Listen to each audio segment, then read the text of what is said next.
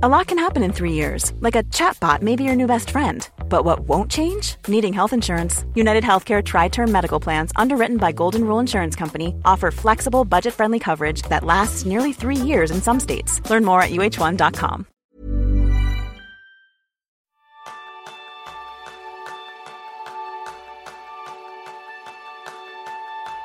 ¿Es cada momento de tu día una carrera contrarreloj llena de estrés y distracciones? ¿Pasas por la vida en lugar de vivirla? Ese es el tema principal del programa de esta semana, donde aprenderás cómo detener este ritmo de vida para disfrutar al máximo de cada momento con Carl Honore. Nacido en Escocia, de nacionalidad canadiense y residente en Londres, donde ahora trabaja y vive con su esposa y hijos. Carl es periodista y escritor, conocido por ser la voz y el impulsor de Movimiento Slow, que propone ralentizar la vida y reducir las cargas mentales, académicas o laborales para disponer de más tiempo de calidad. Todo este conocimiento lo desarrolló en sus libros La lentitud como método y en su bestseller Elogio de la lentitud. También aporta una mirada reflexiva y relajada sobre la infancia y la paternidad en su libro Bajo presión, cómo educar a nuestros hijos en un mundo hiper exigente. Y su última obra es Elogio de la experiencia, una defensa del envejecimiento sin estereotipos ni complejos, donde ensalza el valor de la experiencia, dignifica el cumplir años y nos enseña a disfrutar de las nuevas etapas de la vida de una forma más saludable. Bienvenidos a un nuevo episodio de Kenso, el podcast donde descubrirás cómo ser efectivo para vivir más feliz. Yo soy Jeroen Sangers, maestro en el Nixon.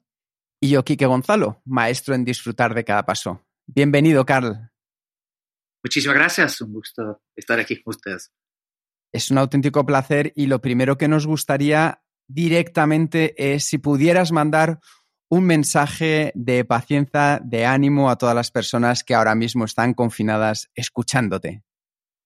Sí, bueno, es un momento sumamente insólito, raro, eh, complicado y oscuro, pero yo creo en la humanidad, ¿no? en el ser humano. Y por más oscura que, esté la noche, siempre, siempre llega la mañana, ¿no? Siempre llega el amanecer, el, amanecer. Y vamos a salir de esto y vamos a salir fortalecidos, eh, reforzados y, y ojalá más humanos. Pues muchísimas gracias para comenzar con ello, porque siempre ahora en estos momentos nos viene bien un poco de impulso. Y yo creo que vamos a aprender tanto contigo que, como decía muy bien Jerón, tenemos tantas preguntas que nos gustaría hacerte. Vamos a ver cómo podemos exprimirlas al máximo. Yo quiero comenzar con una cosa un poco curiosa, pero ¿recuerdas cuándo fue la primera vez que corriste para llegar a tiempo a una cita? a una cita.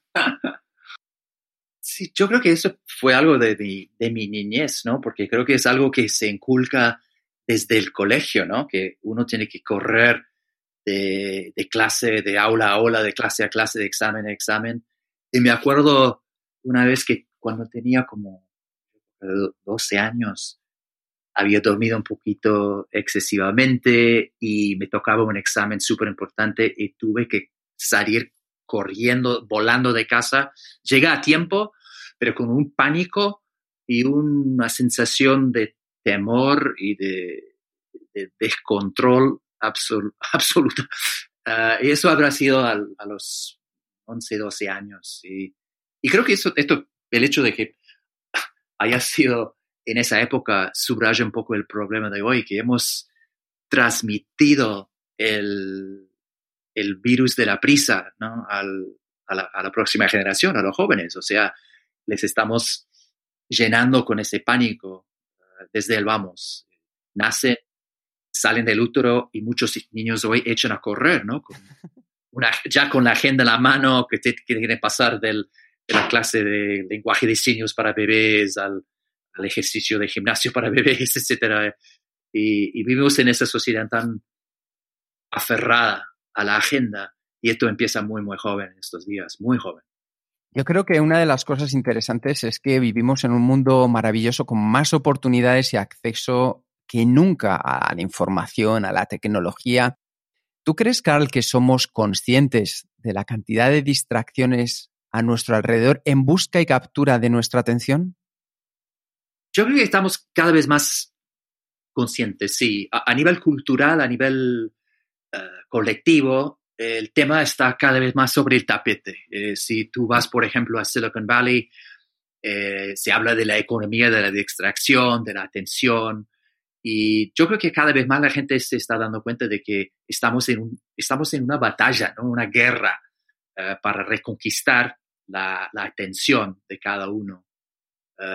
pero es, es, a mi juicio, estamos recién ahora en el principio del cambio, ¿no? Y hay mucha gente que en un momento de, de, su día se da cuenta de que vive distraído, le cuesta uh, enfocarse, le cuesta disfrutar y vivir plenamente el momento.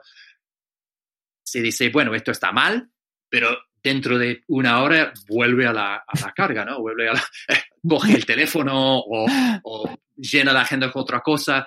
Así que yo creo que estamos en un como un péndulo, ¿no? Que va oscilando de un extremo a, a, hacia otro.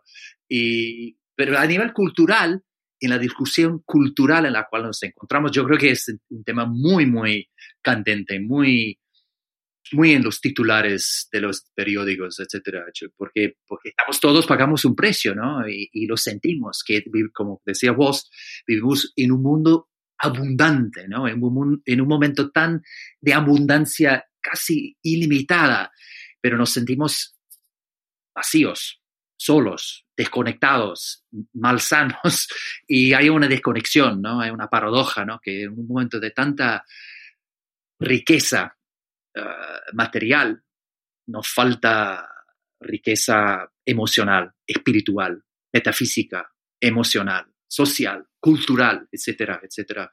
Y yo creo que cada vez más la gente se está dando cuenta de esa, de esa, de brecha, ¿no? Paradoja. Y, y, eso es lo que nutre un poco mi optimismo cuando la gente me pide o me pregunta, vamos a salir de esta locura, ¿no? Vamos a salir de esta cultura de, de correcaminos. Y yo siempre digo que sí, vamos a, lo vamos a conquistar, vamos a salir porque no nos queda, por un lado no nos queda otro remedio, pero cada vez más, como decía como decía antes, yo creo que, que, cada vez más la gente está enfrentando un poco ese, ese, ese, ese problema. Y, y, y, además en este momento de, de pandemia, cuando estamos aislados y, y, obligados a ralentizar, yo creo que esto también puede llevar llevarnos a un, capaz, un, una, nueva conciencia, ¿no? Porque nos encontramos obligados a reconectar con la tortuga anterior en este momento, ¿no?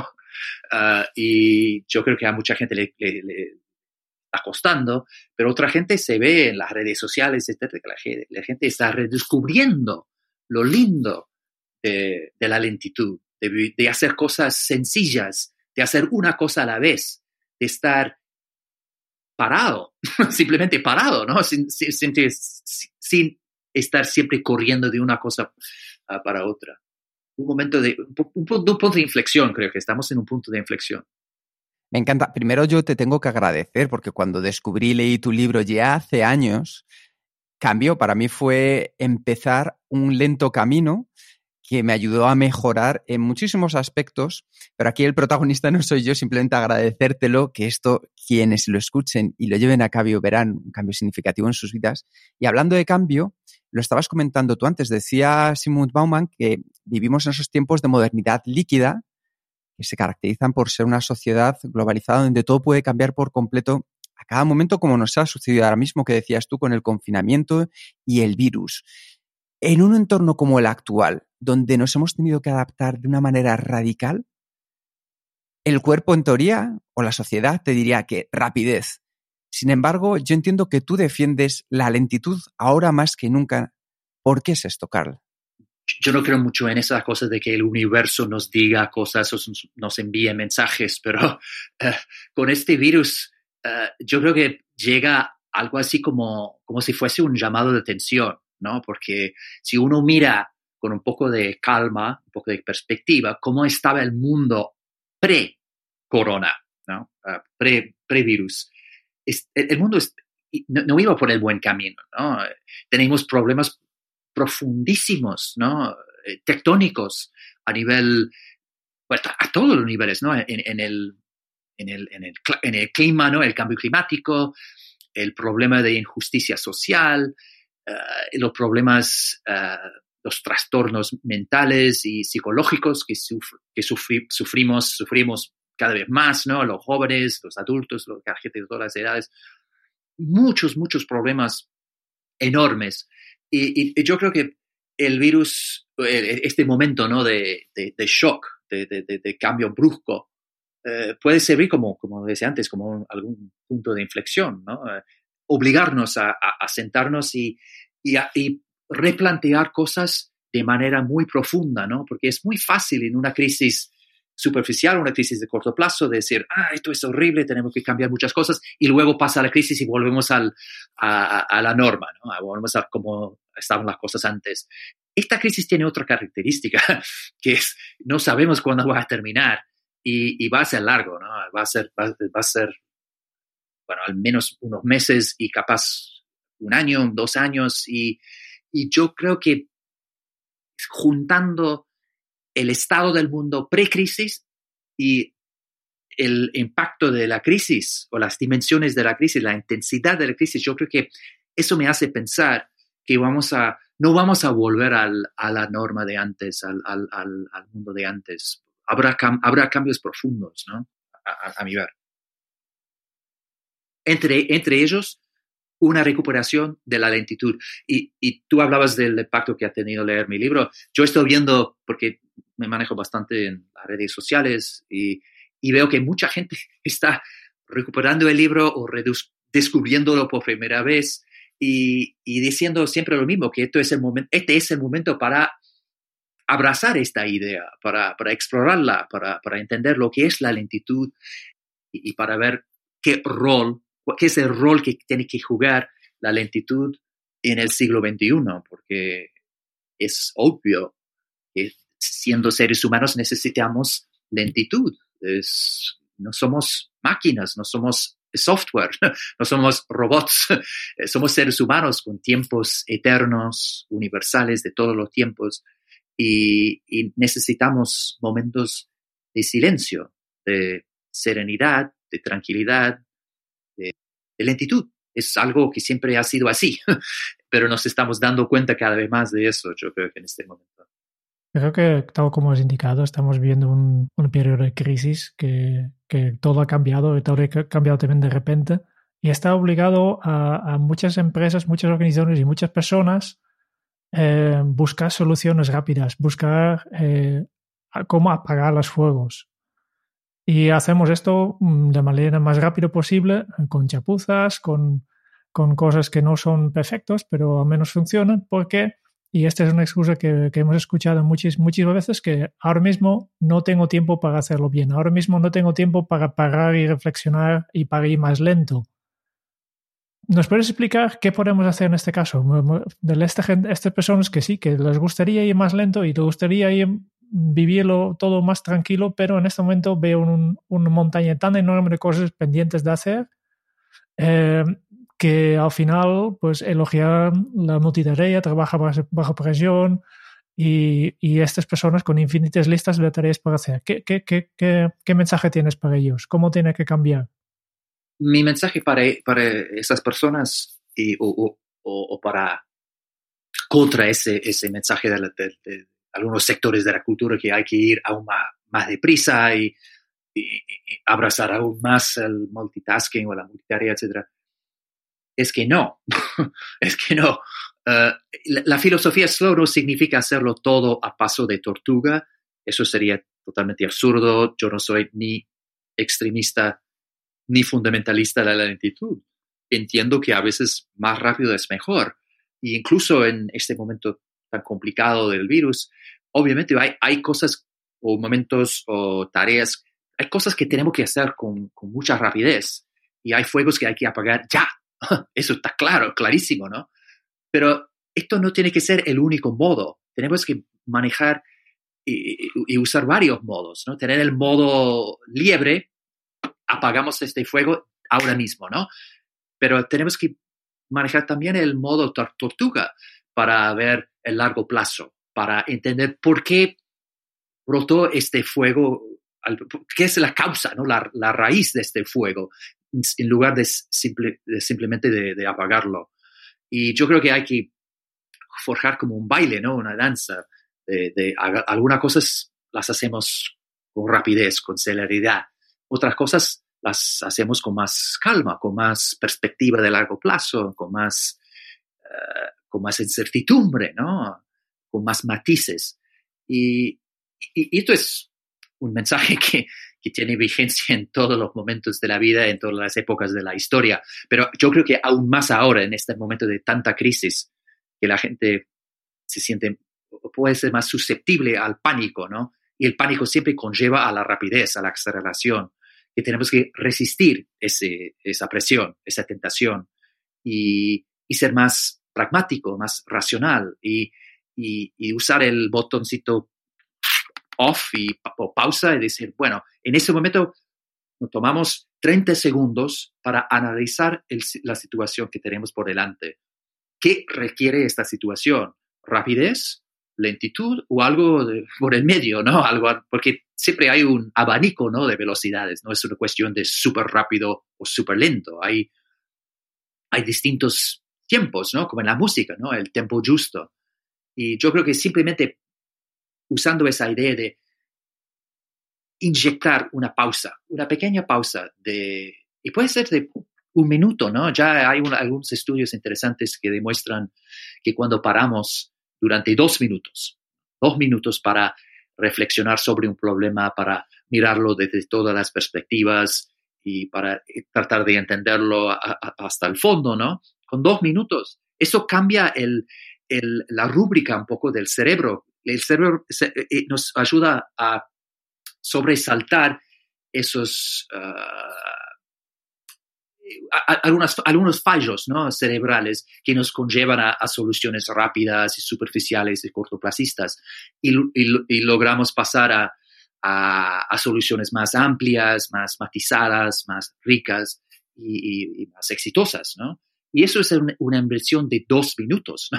de parar durante 120 segundos. No se trata necesariamente de parar durante dos horas o dos días o dos semanas, dos minutos y puedes cambiar el chip uh, neuronal o cerebral para llegar a una mejor uh, solución o conclusión a un, problema.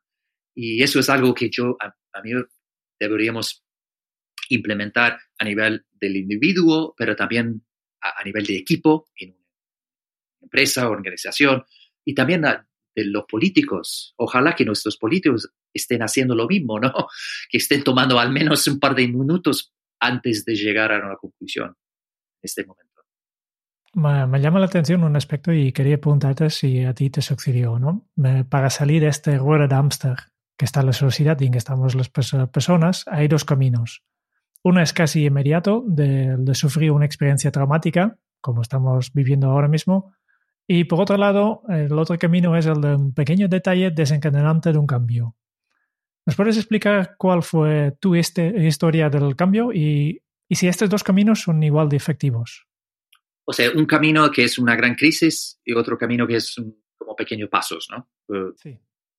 Para mí ha sido mi cambio, porque yo, yo tengo he vivido un cambio brutal, ¿no? Tengo un antes y un después muy claro yo antes era, era un era un camino total, ¿no? Para mí cada momento de día era una carrera contra el reloj, no, nunca tenía tiempo, estaba siempre, siempre corriendo. Y, y ahora soy todo lo contrario. Logro hacer muchas cosas, pero las hago todo con calma, nunca, nunca siento prisa. Tengo la agenda, mucha gente ve mi agenda desde afuera y dice, wow, es una agenda abultadísima, ¿cómo puede ser lento así? Pero por dentro yo no siento nada de prisa ni nada. Bueno, ¿cómo, cómo logré hacerlo eh, en función de, tu pregunta?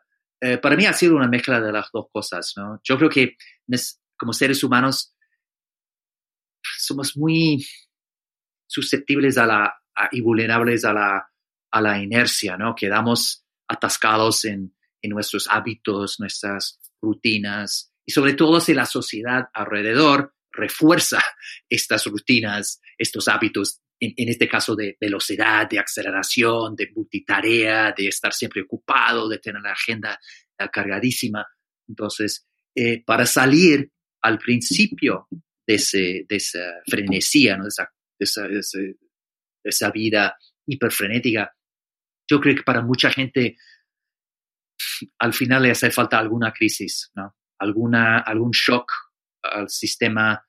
Y para mucha gente es una crisis de salud. ¿no? Es el cuerpo que un, dice, un día anuncia que no aguanto más este ritmo y te toca un infarto, una crisis cardíaca o lo que sea, ¿no? Ah, pero para mí la crisis fue más existencial. Eh, yo en aquella época ah, me tocó, bueno, tuve un hijo y pasé a, ser padre y, y, no, no dejaba de correr. Entonces, a la hora de leer cuentos a mi hijo, sentaba en su cama con un pie en el suelo y le hacía una lectura dinámica de, de Blancanieves, ¿no? saltando a mis párrafos, páginas enteras y, y yo, de hecho, estamos, eh, todos tenemos un recuerdo casi folclórico, ¿no? De, de, de, recibir ese momento tan íntimo, tan tierno, tan mágico, tan lento, ¿no? De, recibir un cuento, ¿no? De escuchar un cuento de, padre o de, madre.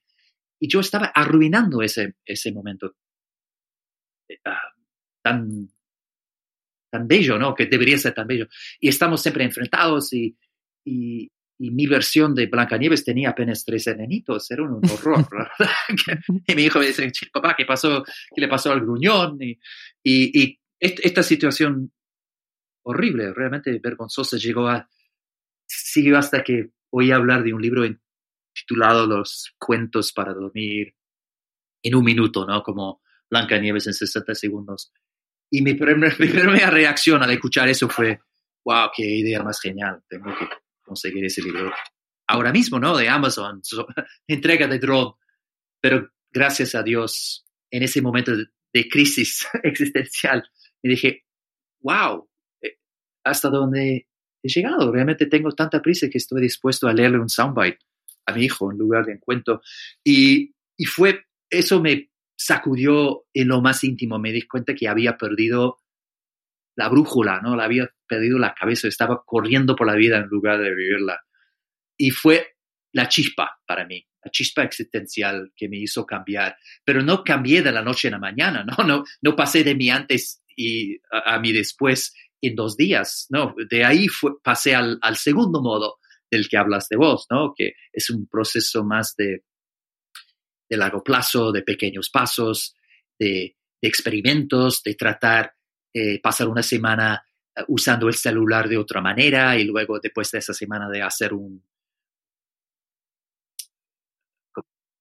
análisis de cómo me fue y luego ir modificándolo. Así que eh, después de la crisis, que es el momento, por, llamarlo así, es un momento un poco rápido, Una crisis suele tener esa característica, ¿no?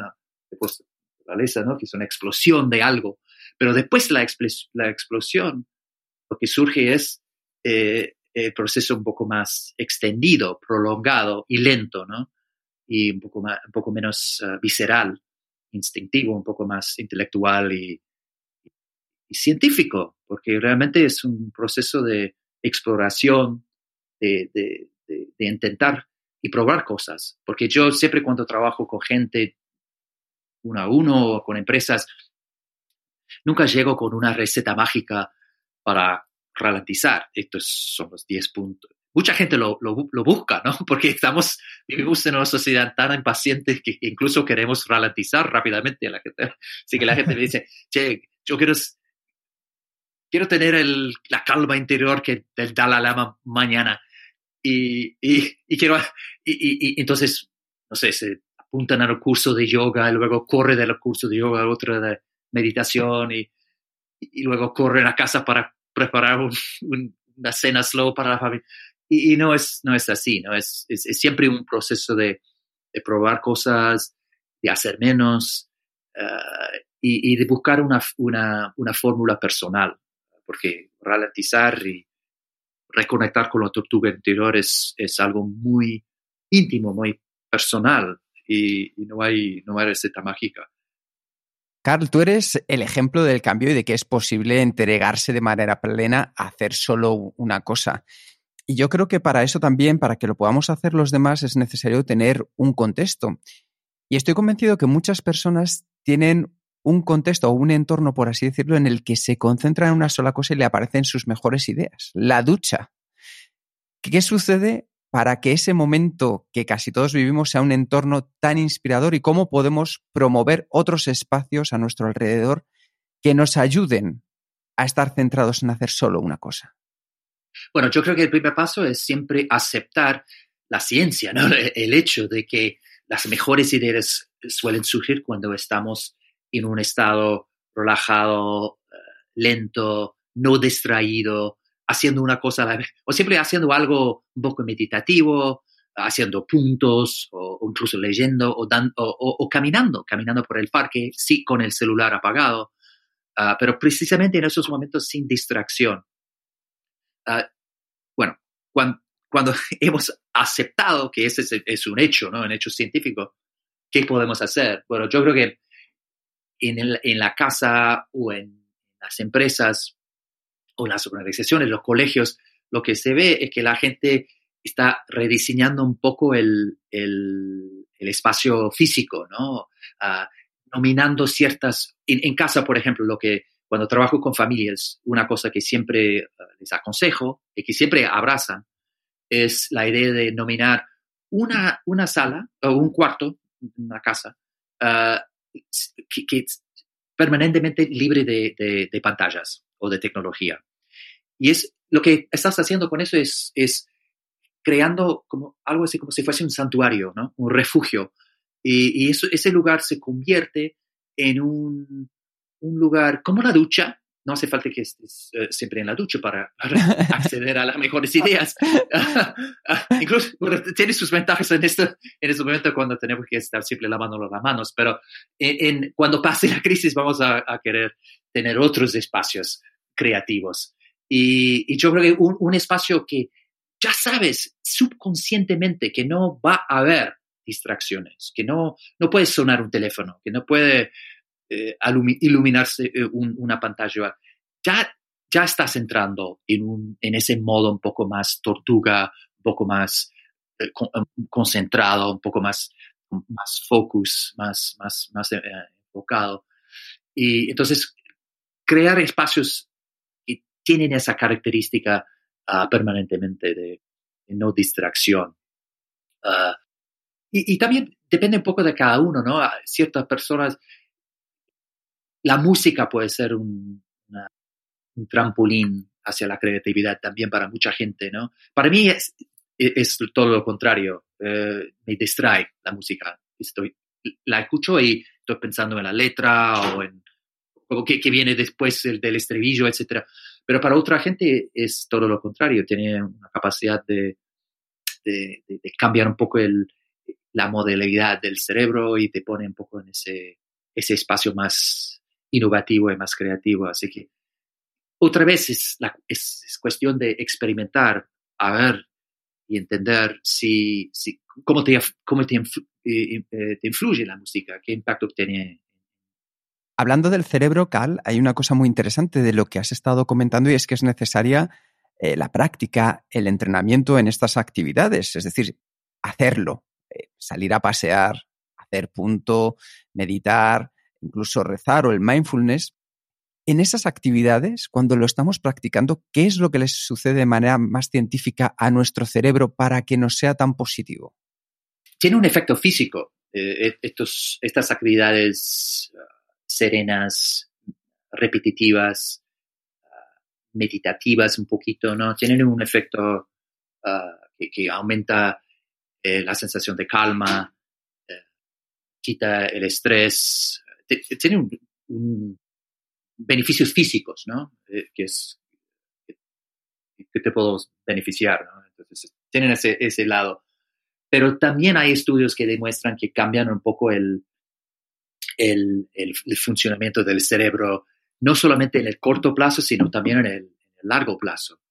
Y hay estudios, por ejemplo, que demuestran que la gente que, practica mucha meditación cosas meditativas, em, em, cambia un poco la estructura del la densidad del córtex cerebral, etc.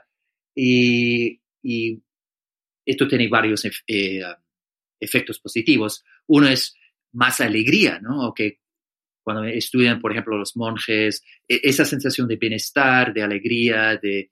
Eh, también parece que puede aumentar a través de, la práctica del, eh, de largo plazo de estas, ah, de estas técnicas, ¿no? de, estos, de estos rituales, de estas actividades.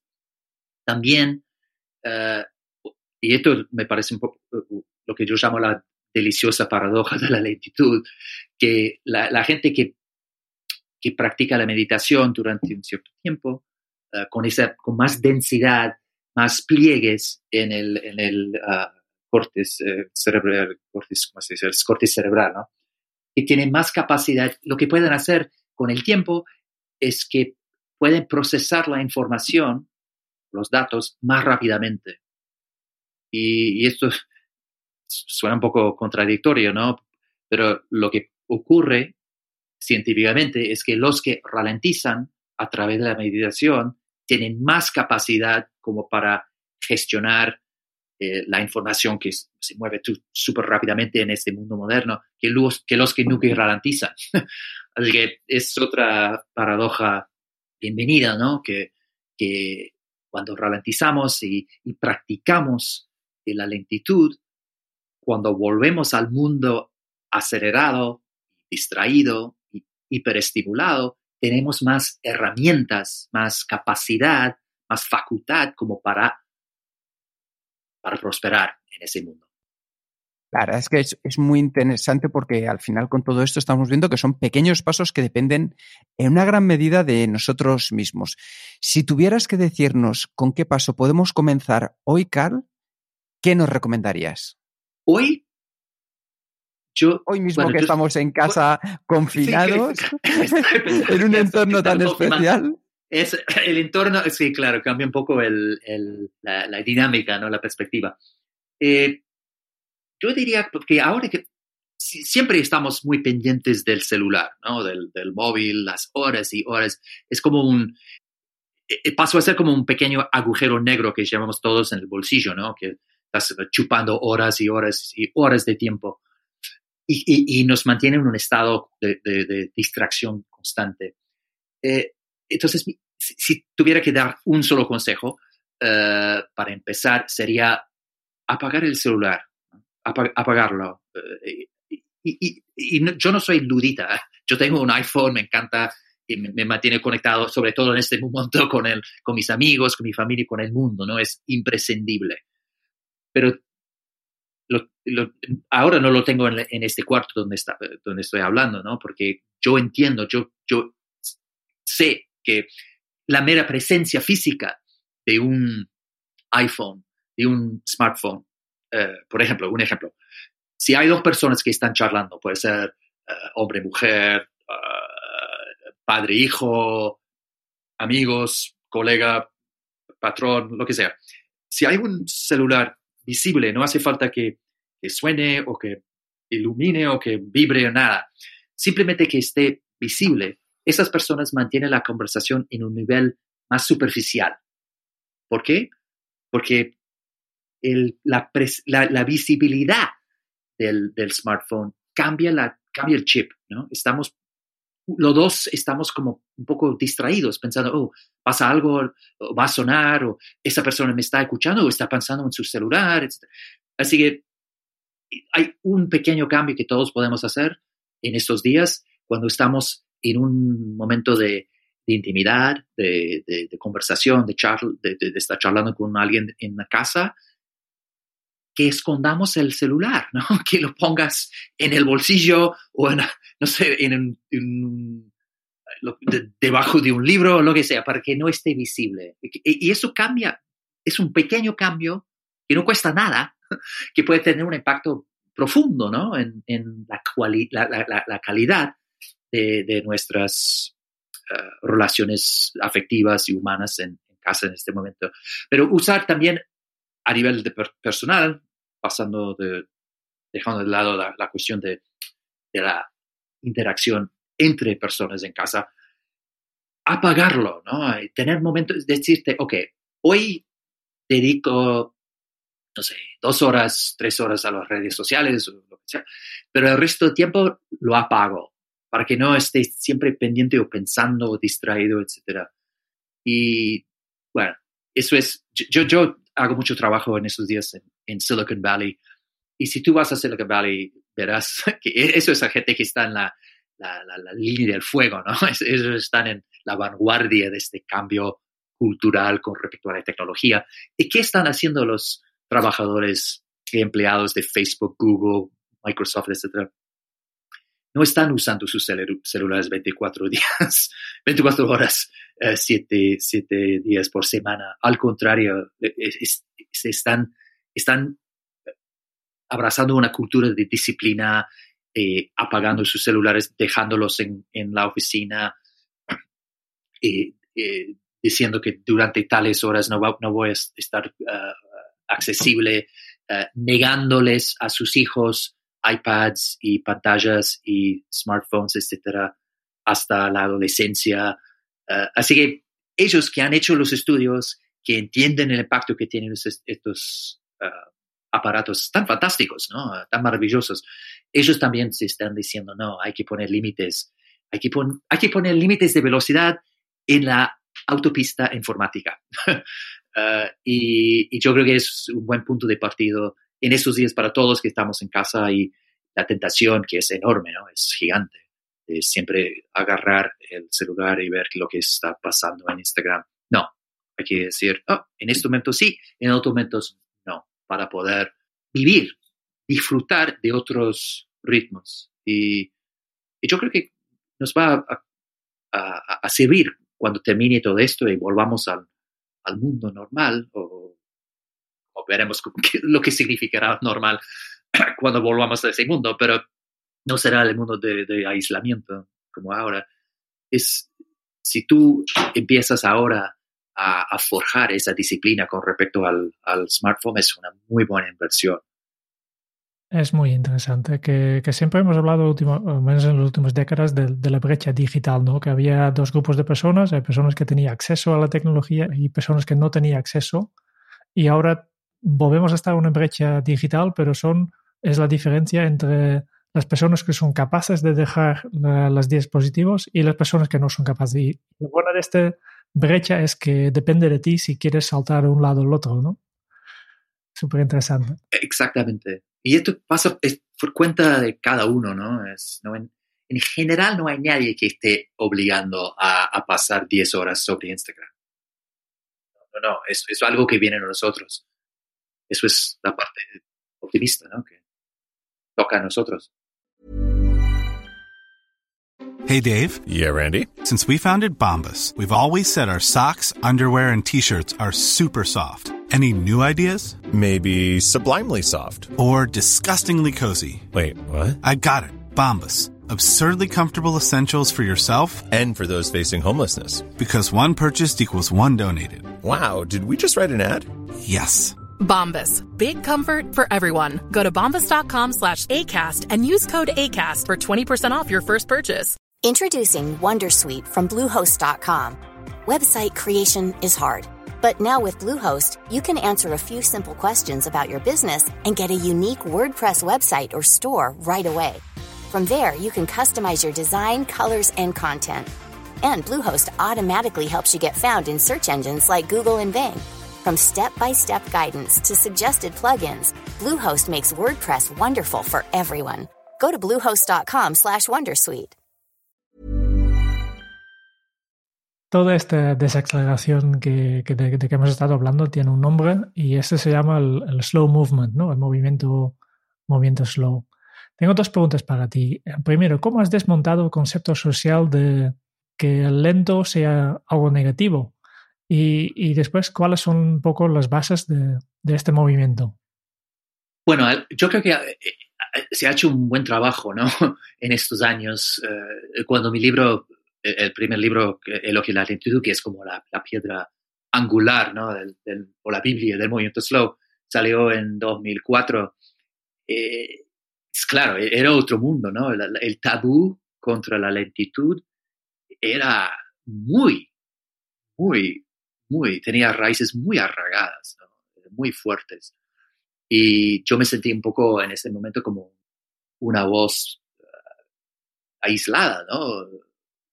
Como Cassandra, ¿no?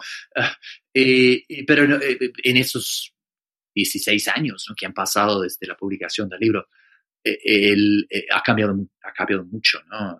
Ahora yo creo que bueno, obviamente el movimiento slow ha, expandido de una manera impresionante en todos los sectores y ámbitos de la vida. Así que hay movimientos ahora en, la actividad que tú quieras. Hay, un movimiento slow desde la moda slow, el viaje, el turismo slow, la medicina, educación, liderazgo, arquitectura, todo, ¿no? Comida, obviamente. Uh, pero yo creo que el, tabú contra la lentitud no tiene la fuerza que tenía hace 15 años. Eh, eh, cada vez más la gente... De hecho, poder ralentizar es un punto para mucha gente de orgullo ahora, no es algo de vergüenza. Yo creo que antes era algo que la gente capaz practicaba de manera algo como clandestina, ¿no? Porque la, cultura, la cultura nos llenaba de tanta vergüenza que si nos sentíamos en los huesos que nos haría bien pisar el freno, no lo, no lo hacíamos por culpa, por miedo, por, por inercia, por, por vergüenza. Y yo creo que eso ha cambiado bastante ahora que la gente, mucha gente en todos los ámbitos ahora sale y, está dispuesta a gritar a los cuatro vientos, ¿no? Ah, que yo soy lento, tengo momentos de lentitud y esto es, esto es bueno, ¿no? Estoy orgulloso, me siento orgulloso de, de, hacerlo. Y es algo que se ve eh, cada vez más en, los, en el mundo empresarial, que ah, a mí hace como 15 años me pareció capaz el mundo, el mundo más reacio a estas ideas de la lentitud, porque el mundo empresarial está muy aferrado y, muy obsesionado con la idea de la rapidez, la producción, la productividad. En ese mundo es, va muy de la mano con la rapidez, la velocidad, etc. Ah, pero cada vez más en el mundo empresarial se están dando cuenta de que la lentitud tiene un, rol a jugar importantísimo, ¿no? Y que la, la paciencia sigue siendo un virtud y que, si tú haces todo a todo vapor, vas encaminado hacia un desastre seguro, ¿no? Porque vas a cometer más errores, serás menos creativo, tendrás peores relaciones de equipo, ah, etcétera, etcétera, porque muchas cosas requieren lentitud, ¿no? ¿no? es cierto? Sobre todo en el mundo, en la economía basada en, en el conocimiento, en el knowledge economy, ¿no es cierto? Y, y por eso se ve mucho, muchos ejemplos, ¿no? De, de empresas que les están dando a sus empleados más tiempo para, para practicar. Bueno, hemos visto un boom de mindfulness y meditación en el mundo corporate, en el mundo empresarial, eh, salas tranquilas eh, donde la gente puede ir a practicar yoga o escuchar cantos de ballenas o, recibir un masaje eh, ofreciéndole más, mejor calidad de comida y, dándole tiempo para comerla y, consumirla con calma muchas empresas ahora están experimentando con ah, días o con semanas laborales reducidas, como de cuatro días, o, dándole más ah, vacaciones a sus empleados y también exigiendo que se las tomen, ah, simplemente porque entiende que en el largo plazo esto cree empleados más sanos, más productivos, más creativos, más, alegres, etcétera, etcétera. Así que yo veo mucho más espacio en la cultura en general, mucho más aceptación ah, hacia el movimiento slow que, que, al principio, ¿no? Cuando era algo ah, bastante desafiante para mucha gente. Carl, decía el médico y ensayista Gregorio Marañón que la rapidez, que es una virtud, genera un vicio, que es la prisa. Y me gustaría unirlo con otra película, bueno, con una película que se llama Shooter, el tirador, que, en la que Mark Wahlberg, el personaje, decía que la lentitud te da la precisión y la precisión te da la rapidez. ¿Ese sería el camino para combinar, como decías tú antes, las dos facetas de una manera positiva en el movimiento slow? Sí, me gusta el... No sé si es la misma... Hay una expresión militar, será la misma, ¿no? Que, que yo la conozco en inglés, que es... El, ¿cómo es el, la de los Navy Seals. No, es, sí, claro, sí, sí, slow is fast, fast, sí. Es lo mismo, ¿no? Es la misma, o es la traducción que decía. Claro, sí, no, yo, creo, siempre he, hecho hincapié en esto, ¿no? Que el, desde el vamos, ¿no? con el, el, primer libro, que yo no soy extremista de la lentitud, no es una cuestión de hacerlo todo súper lento, ¿no? Eh, a mí me encanta la velocidad, soy una persona bastante rápida genéticamente, ¿no?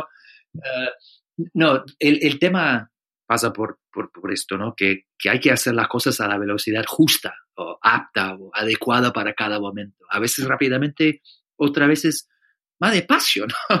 Y, y, buscar lo que los músicos llaman el tempo justo, ¿no? Para cada momento. Y no eh, vilificar la velocidad o la lentitud, porque no, no, no tienen, no, no, son ni malos ni buenos. Eh, eh, sí, todo depende del uso, del, del, contexto, del entorno y del uso. Y, y, yo, para mí, el, el elegir el, la velocidad adecuada no es una, otra vez no es como una receta mágica. Tú puedes descargar una guía del, de, la web y, te va a decir en cada momento esta es la velocidad. No, tienes, tiene que ser algo, algo mucho más fluido, mucho más con un poco de incertidumbre, ¿no? Es, a mí me gusta más la, metáfora de, de, baile, ¿no? Es como bailar. Tú bailas y encuentras, al bailar, al bailando, encuentras el ritmo adecuado, ¿no? Para cada paso, para cada momento del baile. Y yo creo que eso, es, eso para mí resume bien el, esta filosofía de la lentitud y cómo hacer malabares, malabares con rápido y lento, ¿no? Que es como cuando bailas. A veces bailas y es algún momento donde te paras y luego arrancas nuevamente con un poco de, un poco de, mm, uf, un poco de salsa, ¿no? Y luego ralentizas y pasas a un modo un poco, un movimiento un poco, capaz un poco más sensual y luego un poco más enérgico. Y es, yo creo que es, para mí es un poco la metáfora que mejor explica cómo abordar este tema de la, de la lentitud, la velocidad, etc. Pero en lugar de ponerle a la gente la idea, hay que ser lento, ¿no? Ah, es, no, es, es como buscar esa... Y todos sabemos, pues, pues, somos esos seres humanos, estamos hechos para bailar, ¿no es cierto? y incluso nosotros, los anglosajones, por, por, más, por, más, por más increíble que parezca, eh, nosotros también nacimos para bailar. y, y, yo creo que es algo que todos entendemos. Y, y, y también tiene otra, otra, otra ventaja la metáfora del baile. Es porque bailar reúne reconecta el cuerpo con la mente.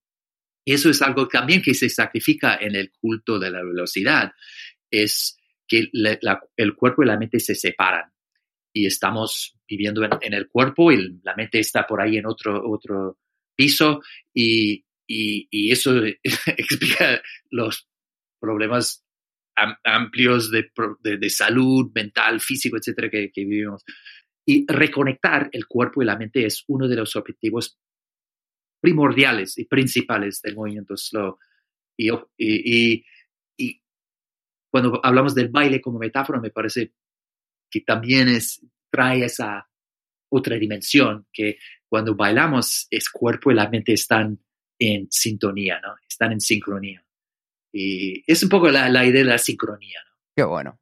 Otra habilidad yo creo que es necesaria, que tú lo explicas también, es el, el, saber decir que no a los millares de estímulos, oportunidades, distracciones que tenemos a nuestro alrededor, porque al final tenemos que ser conscientes que siempre habrá más libros para leer que tiempo para leerlos, o más música para escuchar, o hobbies para practicar, o personas por conocer o tareas para hacer. ¿Cómo podemos decir no, Carl, para centrarnos en una sola cosa sin sentirnos culpable por todo lo que no haremos? Yo creo que es uno de los, mi, libro, en, en, Elogio de la lentitud en inglés, el título es In Praise of, Slow, eh, como Elogio de la lentitud directamente, ¿no? Pero en inglés hubiera podido ser, siempre me digo, In Praise of No, o sea, elogio del no. Eh, porque un, uno de los impulsores de esta cultura de la prisa es, es el afán, es el deseo, es la obsesión con hacerlo todo.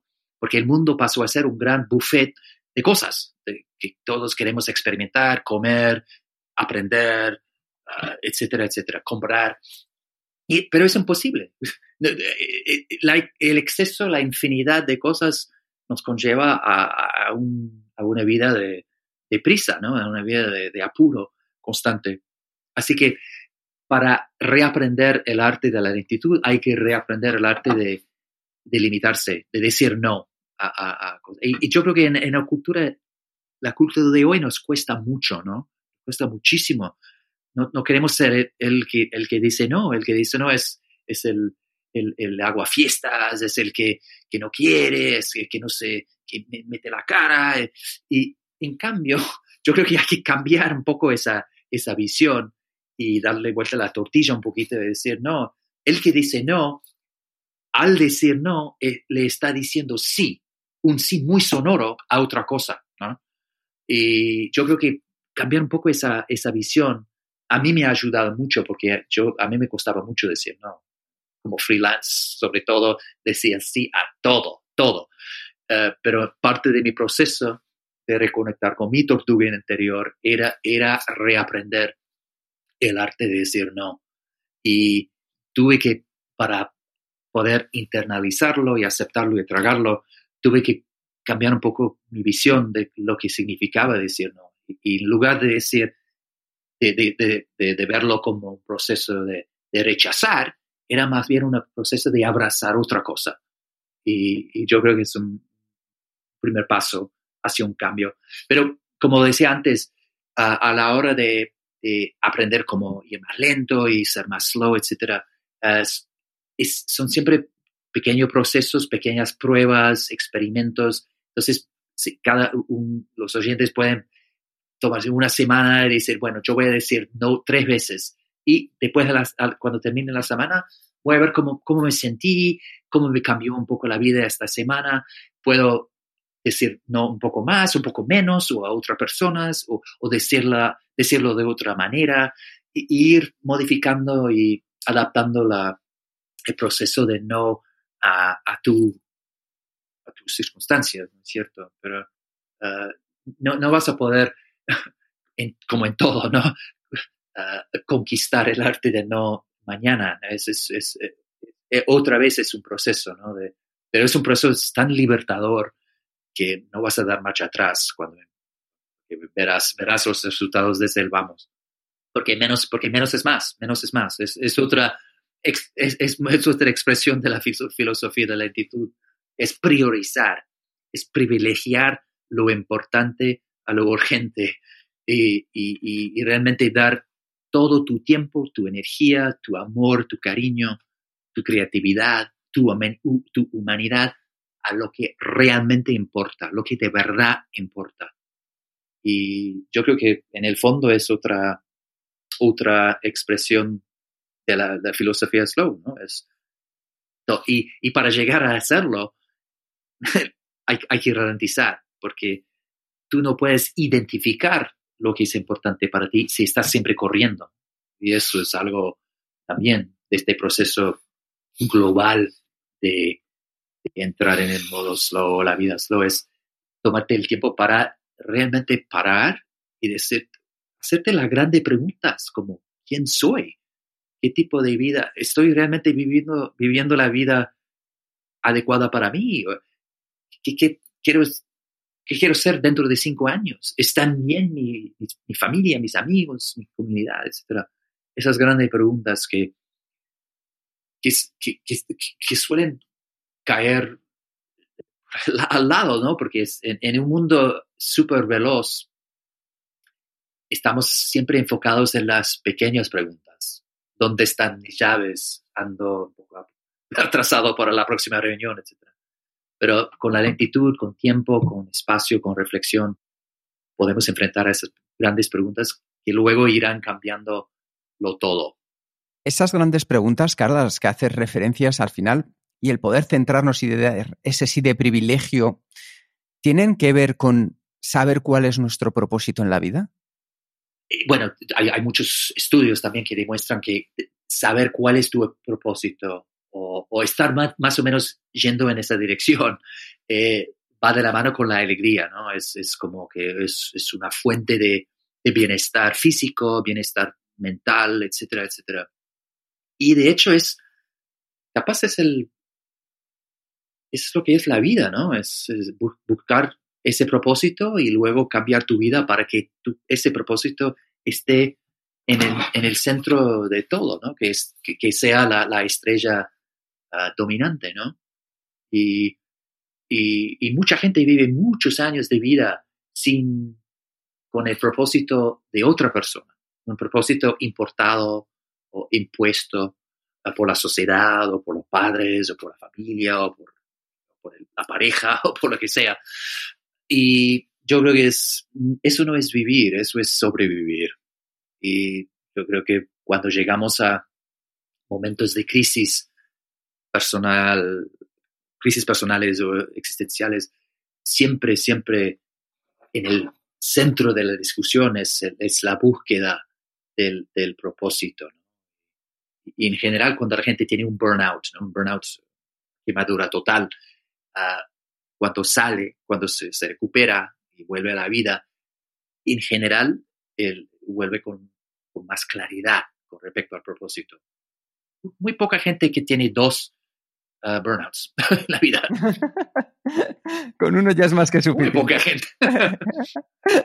Este para mí es súper importante, ¿no? Porque tan importante como estar conectado de manera plena es también saber desconectar justo para evitar este burnout, ¿no? ¿Por qué nos, nos, ha olvidado de desconectar? Bueno, yo creo que hay muchas razones. Por un lado, los, eh, aparatos electrónicos están hechos para ser adictivos. O sea, son como pequeños, son como la, la, heroína o la crack, eh, la cocaína. están hechos para eso, ¿no? Así que ese es, un factor. Otro factor es que bueno, la sociedad nos empuja a, estar conectados y en el trabajo, que hay muchos trabajos que exigen que tú estés accesible las 24 horas. Ah, también hay expectativas muy altas en, en, el mundo social, ¿no? La gente ahora está ah, ah, acostumbrada ¿no? a recibir una respuesta instantánea. Y si no, si, si te mandan un SMS, un, WhatsApp y no, no, contestas en una hora, se enojan, ¿no? Se, se enfadan. Eh, entonces hemos creado como expectativas irrealistas y, tóxicas y venenosas ¿no? en la sociedad. Pero yo creo que hay debajo de todo capaz una, una razón un poco más, más importante y, más metafísica, y es que la distracción ahora pasó a ser casi un instrumento de negación, de, de, evitar las grandes preguntas de las cuales hablábamos recién, ¿no? Es cuando tú estás viviendo una vida superficial, Ah, una vida equivocada, una vida que no te, te llena, ¿no? No te, no te, nutra. Ah, e, e, es, da miedo, ¿no? Eh, da, da pánico. Y hay, hay, dos soluciones, dos salidas. Una salida es parar, tener o eh, ah, arrancar tu propia revolución slow para cambiar tu, tu, rumbo y tu camino y tu vida. La segunda opción, es la que mucha gente cae en esta segunda, es de seguir adelante, ¿no? Y, de evitar y tapar estas preguntas. Eh, la pregunta como, ¿realmente estás bien? ¿Estás, este, estás feliz? Esta es la vida que tú quieres vivir. En imagínate en tu lecho de muerte mirando hacia atrás. ¿Cómo te vas a sentir? Es, estas preguntas nos dan mucho miedo y es más fácil mira lo que está pasando en Instagram o en Facebook, de que enfrentar esas preguntas.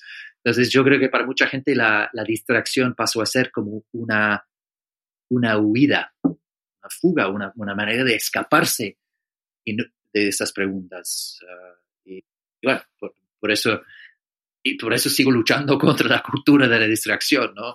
Eh, porque yo creo que cada uno de nosotros tiene no solamente el derecho, sino la capacidad de vivir una vida plena, una vida con propósito, una vida luminosa.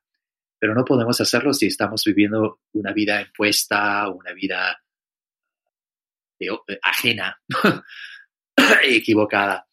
Y para salir de ese brete, digamos, metafísico, uh, hay, que ralentizar. La, lentitud es como la, clave, ¿no? Es, es, la, es la cura, es, como es como el remedio, ¿no? mágico. esto ha quedado muy claro. eh, Carl, una última pregunta por mi parte. Eh, en Kenso, nosotros nos inspiramos en la cultura oriental. Y una de las diferencias con nuestra cultura que hemos descubierto es la percepción del tiempo porque en las culturas asiáticas el tiempo es considerado como cíclico y rítmico, mientras en nuestra cultura vemos el tiempo de forma lineal, lo que significa que simplemente se mueve en una sola dirección y simplemente pasa. Eh, ¿Qué, crees que podemos aprender al ver el tiempo como, como cíclico? Sí, bueno, ojalá pudiéramos ah, forjar una, una, una, nueva visión del tiempo, y sería algo así como una mezcla de los dos, de, de los dos paradigmas, ¿no? Porque por un lado, el paradigma occidental del, del, tiempo lineal, etcétera, tiene sus ventajas, obviamente, ¿no es cierto? ha, creado el mundo moderno, la producción, etcétera. Muchas cosas que a mi juicio son, son, son positivas para el ser humano.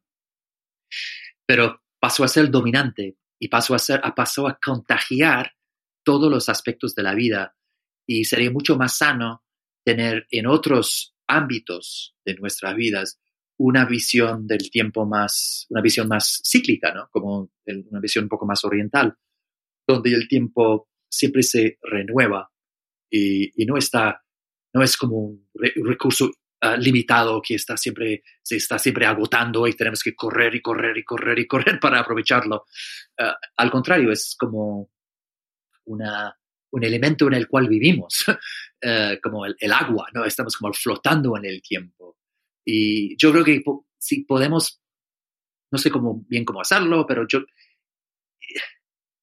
yo creo que yo vivo así, sin haberlo abordado por esta óptica, pensando tengo que cambiar mi, o crear una mezcla de momentos de tiempo cíclico y tiempo lineal, pero ahora que me, me haces esta pregunta, pienso que he llegado a eso, ¿no? Que cuando estoy trabajando como periodista o, conferencista o lo que sea, ¿no?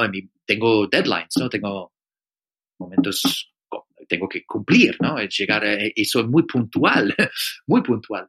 Eh, pero en otros momentos, cuando dejo ese ámbito de mi vida y entro en otro, sí, eh, cuando estoy con mi familia o estoy cocinando, dejo, yo no uso más reloj, no, no tengo reloj en la cocina, eh, no tengo relojes alrededor de mí, no tengo tampoco reloj en mi, lo apago en la, en la pantalla de mi laptop, no tampoco uso mi celular y siento un cambio. De, es como que dejo de pensar en los minutos, en los segundos, tanto como lo hago cuando estoy en modo más lineal.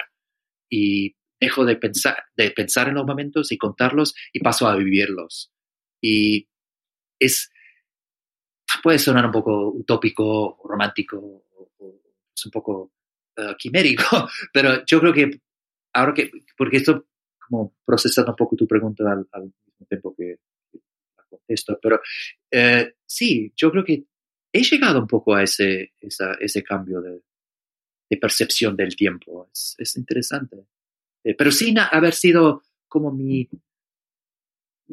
No, no me tiré a, este proceso de cambio pensando que tengo que llegar a un momento en el que tengo diferentes, diferentes percepciones del tiempo. Simplemente he llegado ahí como efecto secundario.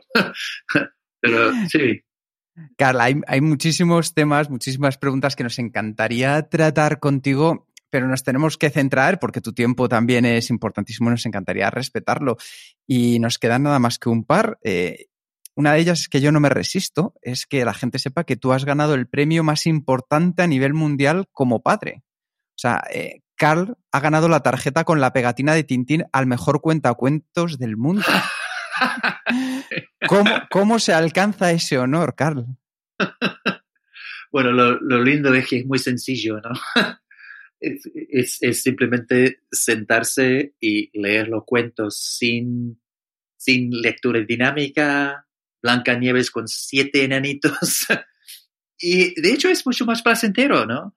Porque tengo que confesar que en, mi época de, de, antes odiaba, odiaba leer cuentos porque era, era muy lento y yo llegaba con un espíritu tan apurado y tan deprisa y era como casi una, una afrenta a mi velocidad ese, ese, ese momento de, leer cuentos. Pero cuando cambié el chip y, y empecé a, a, a, llegar a cada momento con otro, otra onda, ¿no? otro espíritu, eh, todo cambió, ¿no? Y, y, y pasé a, a, disfrutar, no solamente de Blancanieves, sino de todos esos cuentos de Tintín que hemos leído y que, eh, que, que, conllevó ese, ese premio de, de, tarjeta. Sí. Así que sí, simplemente el, el, secreto está en, está en, está en nosotros, ¿no? Eh, yo no estoy ofreciendo ningún, no soy ningún oráculo, no, no, soy ni, ningún científico einsteiniano que haya descubierto alguna receta mágica de algo. Eh, eh, todo esto de la lentitud, de la filosofía, estos son verdades eternas, ¿no? Son sabidurías y conocimientos de todos los tiempos, que, hay que tomar el tiempo, el tiempo necesita tiempo, ¿no? Y el, momento necesita ser vivido y el ser humano necesita, necesita calma, necesita momentos de, silencio, de, conexión. De, entonces, es, en, muchos sentidos, este, eh, la filosofía es algo muy, muy sencillo en el, en el fondo. Hacer las cosas no lo más rápido posible, sino lo mejor posible. Una idea muy sencilla, pero sumamente revolucionaria y profunda. Y, y si, si la usas, si, si, si la abrazas, esa idea te, te, lo va a cambiar todo. Pasando desde los cuentos de, antes de dormir, pasando por la cama con tu pareja, por todo, ¿no? Me queda una pregunta más que, que no es nuestra, que, que, es una pregunta que te ha dejado nuestro último invitado, Julio de la Iglesia, en episodio 86 de este podcast. Y su pregunta para ti, Carl, es, ¿qué no estás haciendo para ser feliz? ¿Qué no estoy haciendo para ser feliz? Tendré dos respuestas a esa pregunta. Volviendo al tema de menos es más, yo hago mucho menos que antes. Así que ya, ya sé que hay hay muchas cosas que podría estar haciendo que me gustaría hacer, pero me limito. Uh, así que eso, eso es una, respuesta un poco genérica. Pero yo creo que otra cosa que, que, no hago para, uh, para ser feliz es no envidiarle a, a, los demás. Yo creo que la envidia es una, es una sensación, es una emoción que va muy en contra de la felicidad. Y sí, envidiar menos. Eh, antes de pasar al cuestionario Kenso, eh, que es la última parte que tenemos en este, esta entrevista, solo quería preguntarte si tienes alguna pregunta final, siguiente paso, sugerencia o mensaje para los oyentes de este podcast. Uh, bueno, un mensaje final sería simplemente que, que, que lo hagan. ¿no? no, es, no es tan difícil ralentizar en, en un mundo veloz, al contrario, eh, a encontrar con que es, es, es, lo, es de, de, hecho es lo más, es, es, termina siendo bastante fácil porque funciona, funciona. No tengas, no tengas miedo. Con esto ya vamos a la parte final. Cuestionario Kenso, 10 preguntas rápidas para ti, para conocer un poco mejor. Son las mismas preguntas que hacemos en todos nuestros in, invitados.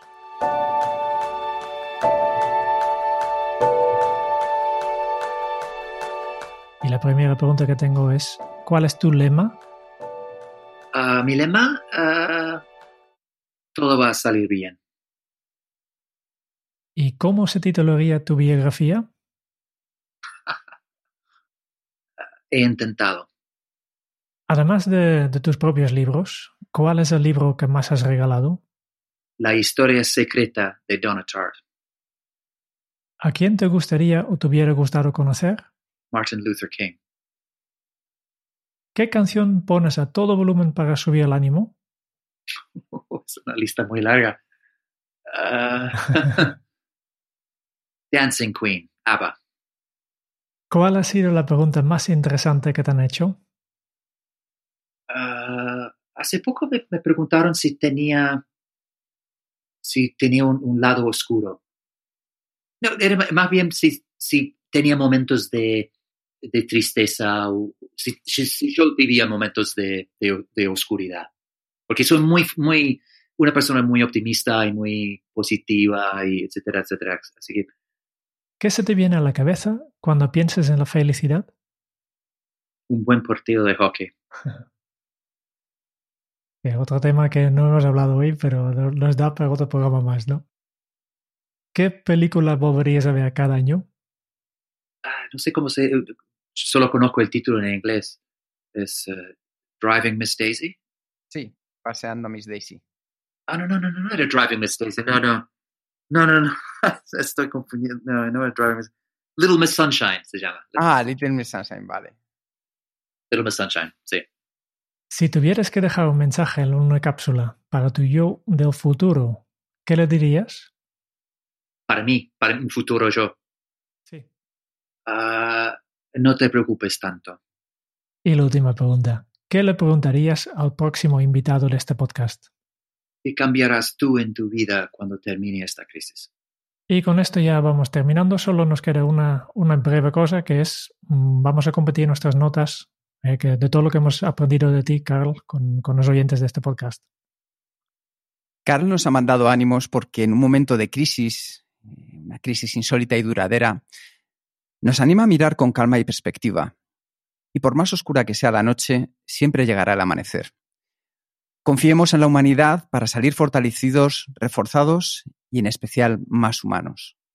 Estamos en el principio del cambio de una batalla para reconquistar la atención. Pagamos un precio al vivir en un mundo abundante donde nos sentimos desconectados y nos falta riqueza emocional. Y vamos a salir y lo vamos a conquistar. Ese punto de inflexión donde ralentizar y replantear nuestra vida de una manera profunda. Del pánico y el temor por llegar a los 12 años a un examen, nació la deliciosa paradoja de la lentitud, donde aquellos que ralentizan a través de la meditación del pensamiento lento tienen más capacidades para gestionar el mundo rápido que aquellos que nunca pisan el freno. ¿Y cómo reaprender el arte de la lentitud? Carl nos ha enseñado diferentes hábitos.